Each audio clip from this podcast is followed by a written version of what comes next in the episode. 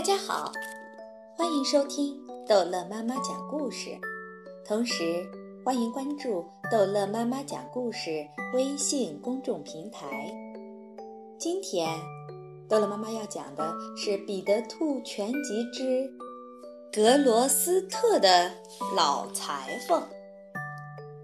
瞧，新郎穿的衣服多么漂亮啊！他的衣服是哪个裁缝做的呢？在格罗斯特市，有个老裁缝，每天都为人们做漂亮的丝绸衣服，但是他自己穿的衣服却有很多补丁。老裁缝手艺很好，一点布料都不浪费，他还用裁剪下来的碎布片儿给老鼠做马甲。圣诞节就快要到了，天气很冷。老裁缝要开始给格罗斯特的市长做新衣服了。做衣服的面料是上等丝绸，上面绣着紫罗兰和玫瑰花。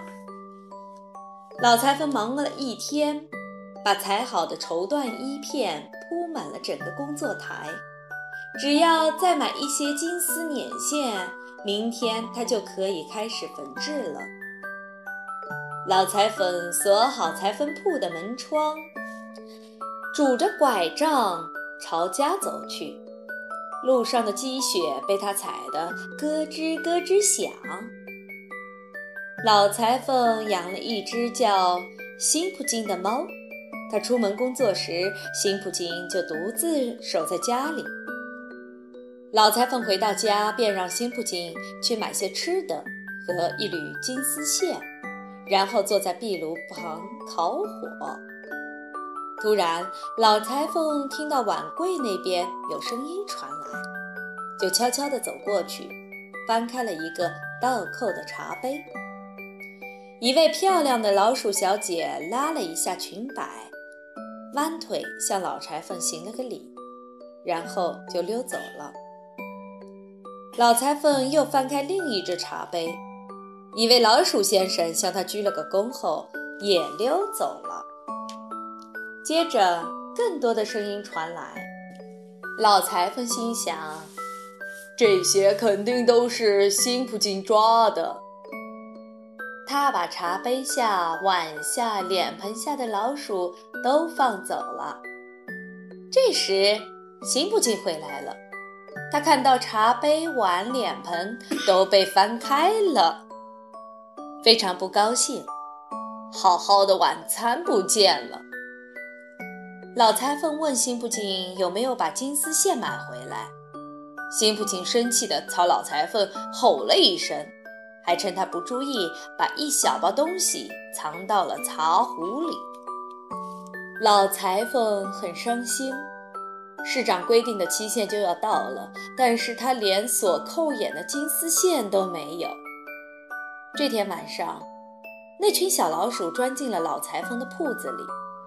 晚上，老裁缝躺在床上说着梦话：“金丝线不够用了，市长的衣服就做不完了。”教堂的大钟敲响第十二下的时候。辛普金从老裁缝家走了出来，在雪地里东转西转。几只画眉鸟和知更鸟叽叽喳喳地叫着，这让辛普金有点恼火。他抖了抖耳朵，好像是要赶走什么烦心事儿似的。突然，辛普金看到一道亮光从老裁缝的铺子里射出来。他悄悄地走过去，靠近窗户往里看。他发现屋子里点着一根蜡烛，一群小老鼠围着蜡烛坐成一圈儿，手里还拿着布片儿和针线。喵！辛普金冲他们大叫，还用爪子嘎吱嘎吱地挠门，但是裁缝铺的门。是锁着的，辛普金根本进不去。他听到小老鼠们喊道：“金丝线用光了！”辛不金离开裁缝铺，回到家里，踮着脚尖从茶壶里拿出了那一小包金丝线，放在了老裁缝的被子上。第二天早晨，老裁缝一醒来，就看到了金丝线。他高兴地拿着金丝线朝裁缝铺走去。裁缝铺的工作台上放着一件漂亮的外套和一件背心。外套上有一张用大头针别着的纸条，还剩一个扣眼没锁，没有金丝线了。老裁缝把最后一个扣眼锁好了。市长穿上这件漂亮的外套时，非常满意。